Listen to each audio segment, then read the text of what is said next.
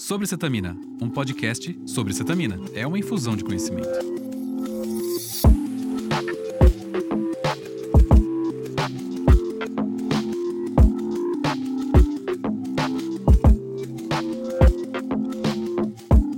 Aviso: esse é um podcast para médicos sobre responsabilidade minha, Dr. Tiago Gil, médico anestesista, CRM 157 384 RQE 64871. A medicina é uma ciência que está em evolução e esse podcast não deve ser utilizado como guia terapêutico. Esse episódio foi gravado como verdade até julho de 2020.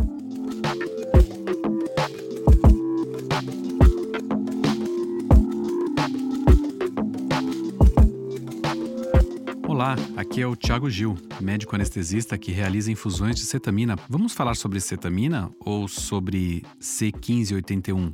o nome durante o desenvolvimento da cetamina. A molécula de cetamina foi um desenvolvimento do laboratório Parkin Davis, nos Estados Unidos, em 1958, derivado da fenciclidina, um outro anestésico, mas com muito efeito colateral. Tanto a fenciclidina quanto a acetamina são bloqueadores do receptor NMDA, o principal receptor de glutamato, um neurotransmissor excitatório do sistema nervoso. O nome cetamina vem de cetona mais amina, lá dos grupos químicos e por isso em inglês se chama ketamine, ou em português, cetamina. Mas como chegou na psiquiatria? Bem, o primeiro uso como anestésico foi na Guerra do Vietnã, em 1970. Foi lá que ganhou notoriedade. Para a retirada de pacientes para extricação dos soldados do campo de batalha. E esse foi o uso mais utilizado até os anos 2000. O uso como anestésico de curta duração para procedimentos rápidos. A gente em anestesia sempre utilizou como adjuvante anestésico, ou seja, para ajudar a analgesia e a inconsciência durante uma cirurgia. E utilizamos também para procedimentos rápidos e dolorosos, como a redução de fraturas, pequenas cirurgias como cistoscopia.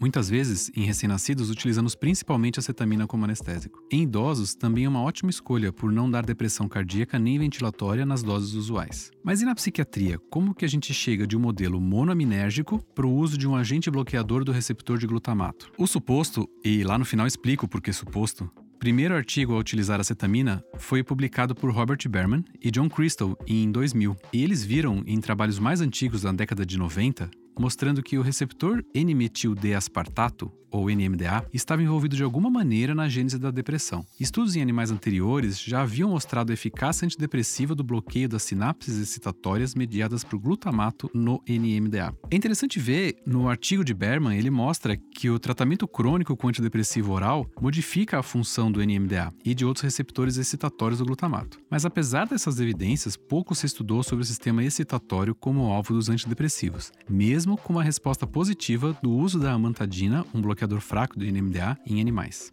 Tentando testar com mais força essa hipótese, utilizaram a ketamina, que é um antagonista potente do NMDA, e pegaram nove pacientes, quatro homens, cinco mulheres, idade média de 37 anos, de 23 a 56 anos, dois hispânicos e sete caucasianos. Todos preenchiam critérios do DSM-4 para episódio depressivo, nove depressão unipolar e um depressão bipolar. Todos sem uso de qualquer medicação nas últimas duas semanas e saudáveis, o que em anestesia a gente chama de asa 1. Os pacientes realizaram dois tratamentos separados por uma semana. Foi duplo cego e randomizado. Então todo mundo foi tratado, mas na primeira semana com medicação ou placebo, e quem recebeu medicação dali duas semanas recebeu placebo. O tratamento foi infusão endovenosa de soro fisiológico e outro infusão endovenosa de cetamina na dose de 0,5 mg por quilo, ambos em 40 minutos. Por que, que ele escolheu essa dose e esse tempo eu explico em um outro momento. Então todo mundo recebeu placebo e todo mundo recebeu cetamina.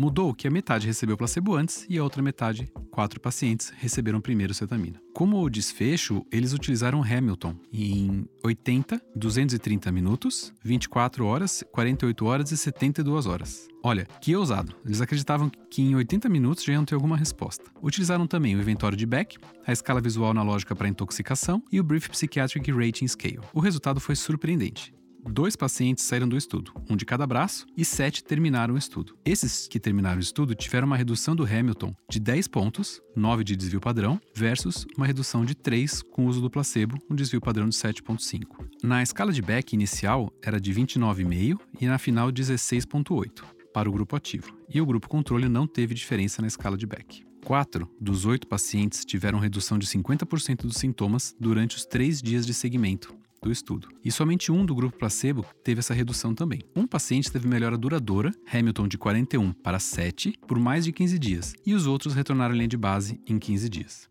Os sintomas que mais melhoraram foram ideação suicida, vai ter um podcast só sobre isso, desesperança e sentimento de menos-valia, nessa ordem. O grupo controle não melhorou em nenhum dos itens e tudo isso no decorrer de três dias. Então, resumindo o trabalho do Berman: oito pacientes, um desses só quis receber cetamina e se negou a receber placebo, porque todo mundo percebeu o que era cetamina e o que era soro fisiológico. Metade teve a resposta maior do que 50% na redução dos sintomas. Dos oito, quem pior respondeu, respondeu com uma redução de 7% nos sintomas e o melhor com 83% na redução dos sintomas. No final, Berman diz que devemos estudar mais e estudar antagonistas NMDA que não causem dissociação, sem efeitos psicomiméticos, como a mamantina, por exemplo mas ele não fala que devemos estudar mais a cetamina. Acho que ele nem imaginou que a cetamina ia se tornar o que é hoje. Legal, né? Interessante que os autores terem tido essa ideia com a mentalidade na época ser um modelo monoaminérgico e como antidepressivos e antipsicóticos saindo do forno a cada momento. Esse foi o primeiro artigo suposto primeiro artigo.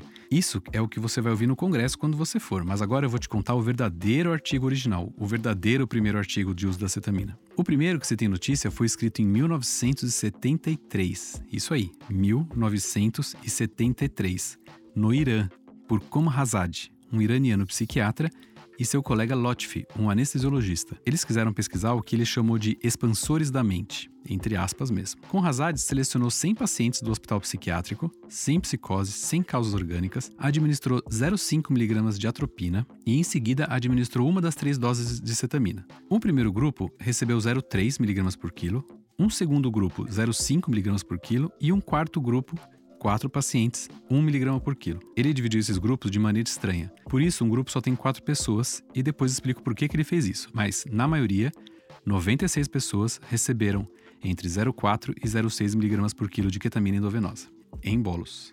Eles procuraram entender a expansão da mente produzida pela cetamina e como isso mudaria a psicoterapia e o alívio de sintomas. Tudo bem assim, sem métrica, ninguém falava de Hamilton, Madras, nada. Mas vamos lá, resultados. Do primeiro grupo, um paciente foi liberado do hospital sem sintomas após uma semana. Um ano após essa intervenção, ele ainda não tinha nenhum sintoma psiquiátrico. Os outros 24 pacientes que receberam 0,3 mg por quilo passaram para um outro grupo, então receberam uma nova carga de 0,4 a 0,6 mg por quilo, junto com 72 outros pacientes que já estavam nesse grupo, totalizando 96 pacientes. 95 desses pacientes declararam ter facilitado a terapia e o alívio de sintomas. Um deles só desenvolveu cefaleia atencional. Então, de 96 pacientes, 95 declararam algum benefício.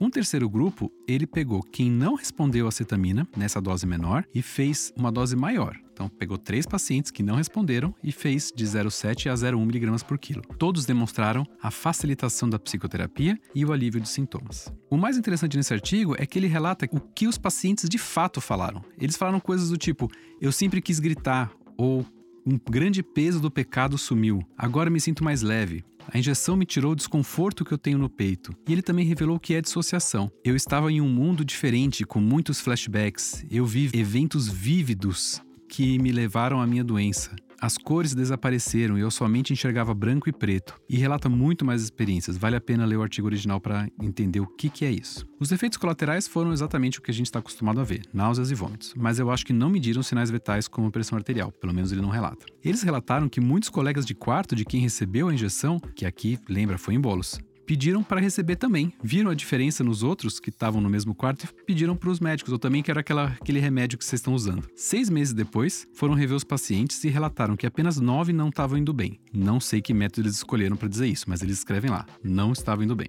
Após um ano, 88 pacientes ainda se sentiam bem e alguns solicitaram novamente aquela injeção. E eles concluem que a dose entre 0,4 e 0,6 mg por quilo é a melhor em nível de resposta e efeito colateral. Interessante esse começo, não é?